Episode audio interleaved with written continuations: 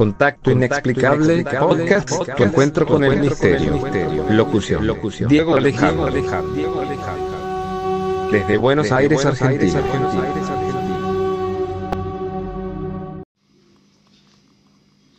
Fantasmas, fantasmas, pero ¿qué es un fantasma?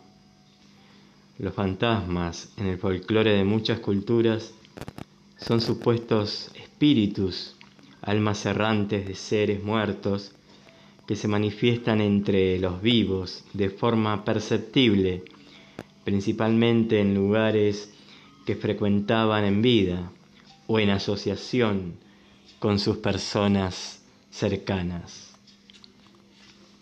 Pero estos fantasmas de hoy, de los cuales van a escuchar relatos de sus testigos, son fantasmas que atormentan a una familia que se mudó hace poco en el Gran Buenos Aires, en Lugano. Paula y estos testigos que relatan estos de esta aterradora casa, cuya dirección pertenece en reserva por respecto a esta familia y vecinos. Y después, en la segunda parte, nos vamos a la bahía de San Borombón, donde hay un hotel, el Hotel La Argentina, habitado por espectros. ¿Qué ocurre en este hotel de Punta Indio?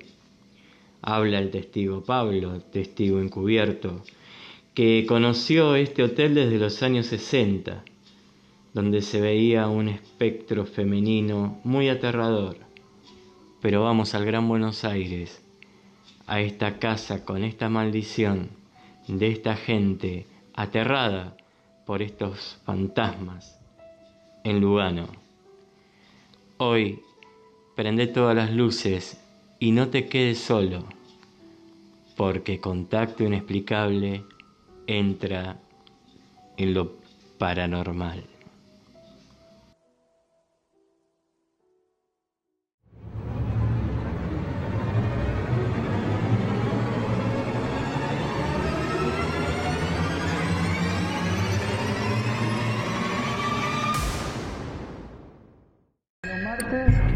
A las doce y media de la noche.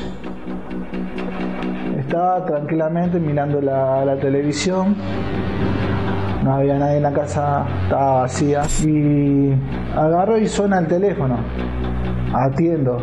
Cuando voy a atender era mi tía, preguntando para ver si estaba mi hermana.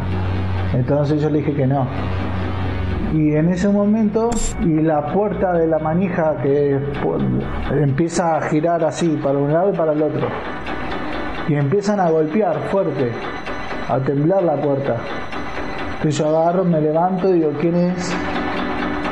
¿quién es? nadie responde no respondió nadie no había nadie voy a dar la vuelta por la ventana y mirar hacia el patio porque no el patio está totalmente no había nada. Eso daba a la calle. Vuelvo. Y en eso cuando vuelvo, suena el teléfono de nuevo, atiende, atiendo. Y estoy hablando con mi tía. Y lo mismo pasó que empezaron a golpear, eh, como que quisieran tirar la puerta abajo. Y la manija empezó a hacer así, más, más fuerte todavía. Entonces yo agarré en ese momento, dejé, me levanté, salí corriendo y me fui para el patio de atrás de la casa de mis abuelos. Y ahí me quedé hasta que hasta que viniera alguien. He, pasado cosas.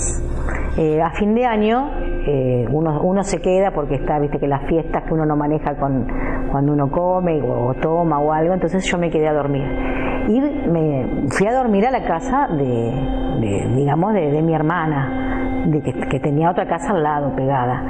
Y ahí sí, ahí yo sinceramente no pegué un ojo, no pegué un ojo, y es cuando vos entras a esa casa, sentís frío, un frío, un frío, un frío que lo sentís, que te cambia la temperatura, y eso que hacía, hacía calor, teníamos el ventilador y todo, Y, bueno, ahí se ve que el, sueño después me venció, siempre con una luz prendida, que bueno, siempre quise tener la luz prendida porque tenía miedo, sinceramente es eso, miedo. Ya sabes que pasaron cosas, sabes que hay cosas y sabes que te pueden pasar cosas. Y bueno, ahí eh, en, en esa casa te aseguro que no descansas, porque querés dormir, querés, porque estás molido, estás cansado, querés descansar y cuando estás conciliando el sueño, sácate. ¿Qué te pasa? Parece que alguien lo tenés, tenés alguien ahí parado o alguien que te está, ese frío que te, entra por, por, por, todo el cuerpo, no puedes dormir tranquila porque tenés miedo que alguien que está ahí, está ahí, que te, te toca, te toca, te ve, te mira y te sentís observado permanentemente. Estaba en la casa de noche, eran once y media de la noche, y no, me voy a acostar porque a las 4 de la mañana me tenían que levantar temprano para ir a trabajar. Y entonces tipo dos y media de la madrugada agarré y me acosté como, como siempre. Y la pieza se empezó a poner toda fría. Y en ese momento era, era verano ahí. Y como es, me empezó a alguien pasó por el lado mío y me susurraba al oído. Me hablaba, me hablaba así. Sí, bueno, ¿qué onda? Entonces eh, pensé que era una mosquita, ¿viste? Entonces agarro, me, la espanto y en eso en ese momento eh, yo agarré, me destapé, miré así y tenía parada una mujer de 3 metros, vestida toda de negro, pelo largo hasta acá, hasta la cintura, tenía ojos rojos. Y en eso yo agarré y, eh, agarré y llamé a, va, recé, recé porque para que se vaya el espectro ese que había ahí. Estaba todo eh, me tapé, va. Me había puesto violeta, blanco, de todos los colores. Empezaron a romperse los vidrios de, la ventana del fondo y de la del costado. Yo sentía que me ahorcaban, caía delante de mi cama y en el momento en el que yo ya creí que me desmayaba y no sabía de dónde sacar fuerza, hasta que eso se calmó. Y el, esas presencias que hay en mi casa eh, hasta el día de hoy se percibe.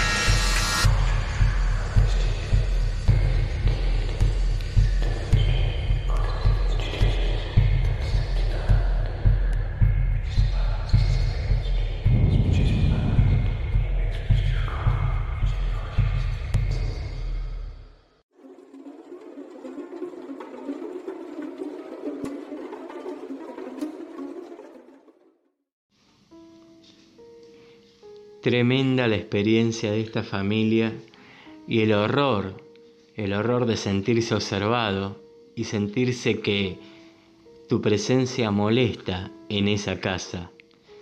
Realmente este podcast me está dando mucho miedo. Pero bueno, son cosas extrañas que a veces no caben en la razón, pero que suceden más allá de cualquier ficción. Ahora, amigos, continuamos con la luz prendida y vamos a escuchar el testimonio de este hotel abandonado en Punta Indio, en Bahía de San Borombón. Un hotel habitado por fantasmas con una historia muy lúgubre donde el misterio abunda donde el misterio se hace presente en estos fantasmas de Punta Indio.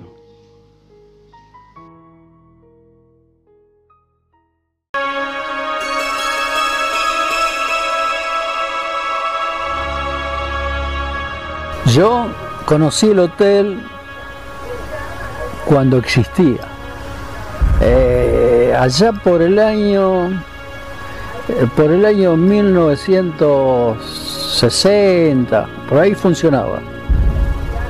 Funcionaba. Estaba un poco deteriorado, pero por el agua, ya el agua, estaba haciendo sus daños y, este, y se deterioraba ya poco a poco. Pero este, funcionaba. Eh, y también funcionaban los micros que llegaban hasta ahí, que había una plaza, eh, una plaza terminal. Eh, el, micro, el micro en esa época era que ya creo que no funciona más, el Río de la Plata. bueno, era una época linda, una época de no había tanto turismo, no había nada, acá no, no había nada. Venían los que conocían, los que buscaban un lugar desconocido, un lugar apartado, pero no, no, de turismo no había nada. Debajo del hotel había un casino, un casino que no sé si sería clandestino. Mm, en esa época yo era muy jovencito y este, no podía determinar que, si era legal, ilegal, no sé, pero eh, eh, había un casino abajo. Este, que según tengo entendido, eh, fue, fue ideado, fue ideado, no sé si fundado por, por, lo, por gente alemana.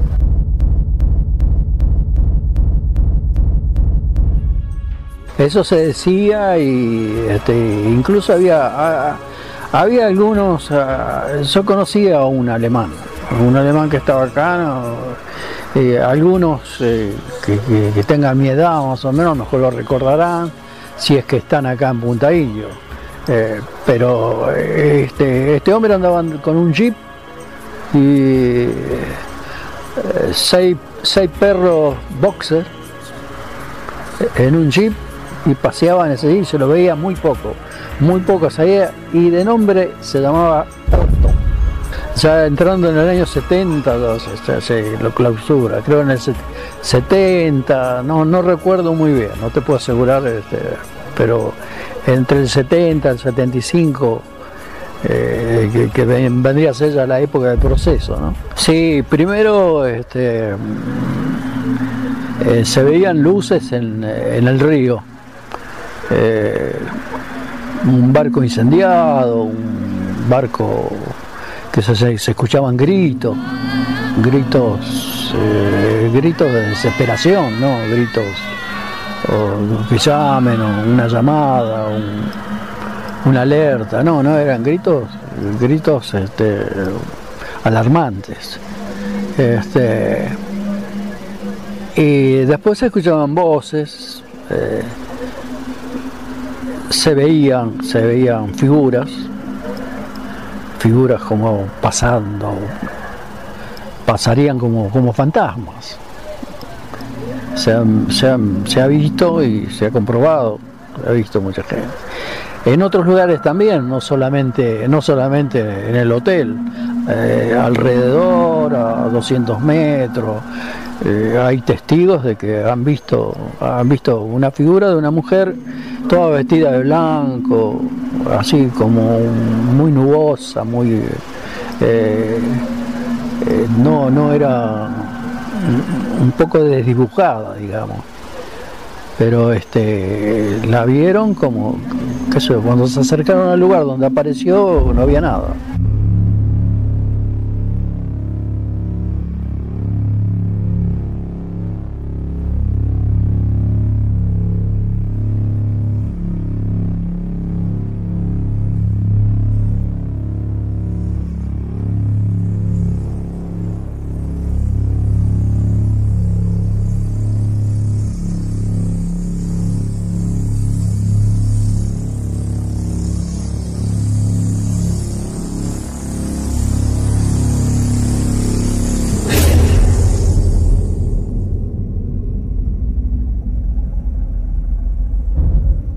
Bueno, lo, del, barco prendido fuego no ocurrió una vez, sino varias veces. Y en, todos los casos era lo mismo, eran gritos, este, y después la figura desaparecía. Eh, no se la veía más. Cada tanto aparecía algo así. Eh, después este, en el hotel argentino también este, también se, se escuchaban muchas voces, muchos eh, ruidos, gemidos, gemidos raros, extraños y no había nadie, a veces se comprobaba que, no había nada. No sé a, qué se debería, no sé, nosotros, nosotros íbamos a pescar al, río y, cada tanto veíamos esas cosas.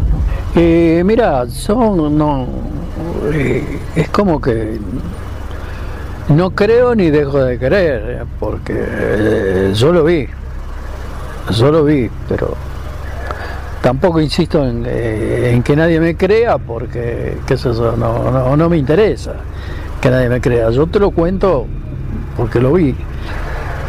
Y también se comentaba, eso se comentaba también, que debajo del Hotel Argentino había, había guardado mucho oro de los alemanes. Ese era un comentario eh, de aquella época de nuestros mayores y que algunos ya no estaban. Eso lo, lo, dejaban y eso seguía, seguía contándose que, que había, había un tesoro muy grande de, patrimonio de los alemanes que lo habían enterrado ahí abajo y eh, que de ser cierto, bueno, era una fortuna. Pero Puede ser también que los espíritus estarían, estarían eh, custodiando eso, porque igual eh, que eso eran, eran alhajas, eh, no eran lingotes de oro, no sé, serían alhajas de personas, que a veces puede tener, puede tener alguna secuencia espiritual, ¿no? la, pertenencia de, algo personal. ¿no? de la persona que lo usaba o, que de la gente que mataron para sacarle ese oro. por atribuirle algo, no se me ocurre otra cosa.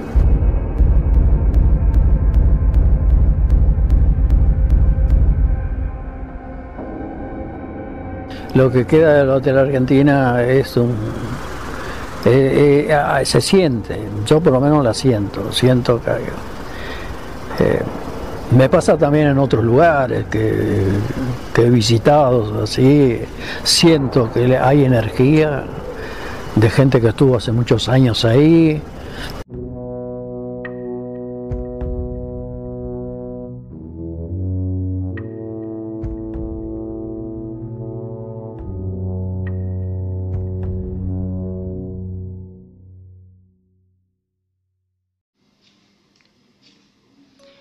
Bueno amigos, y después de este aterrador testimonio de lo que ocurre en este hotel Argentina, en Punta Indio, vamos a pensar no solamente en qué hay más allá de la muerte, sino por qué a veces estas manifestaciones fantasmales son percibidas por gente que no busca estas cosas.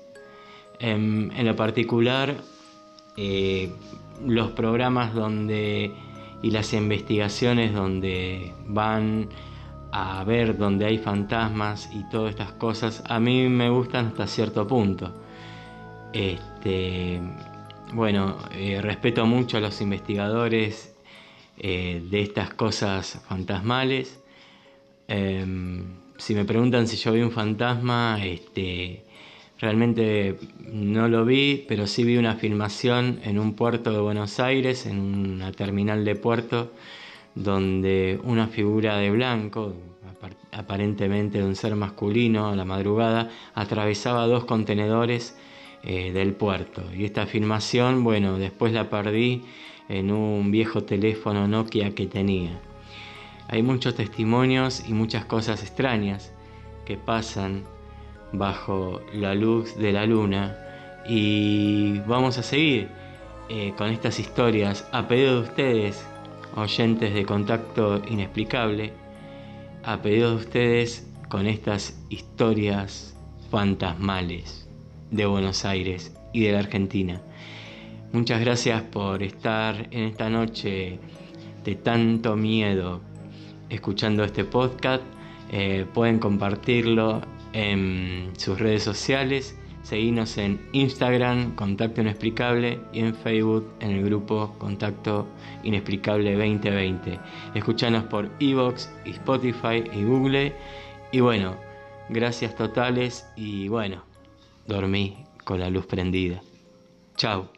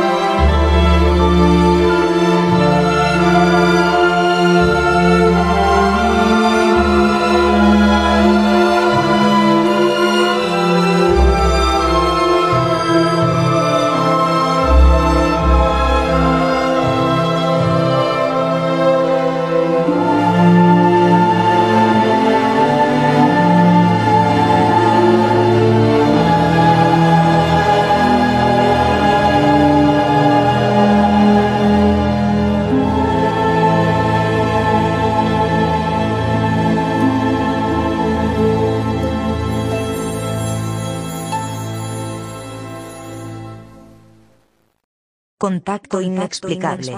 Bienvenidos. Locución. Diego Alejandro. Desde Buenos Aires para. El mundo. El mundo. El mundo.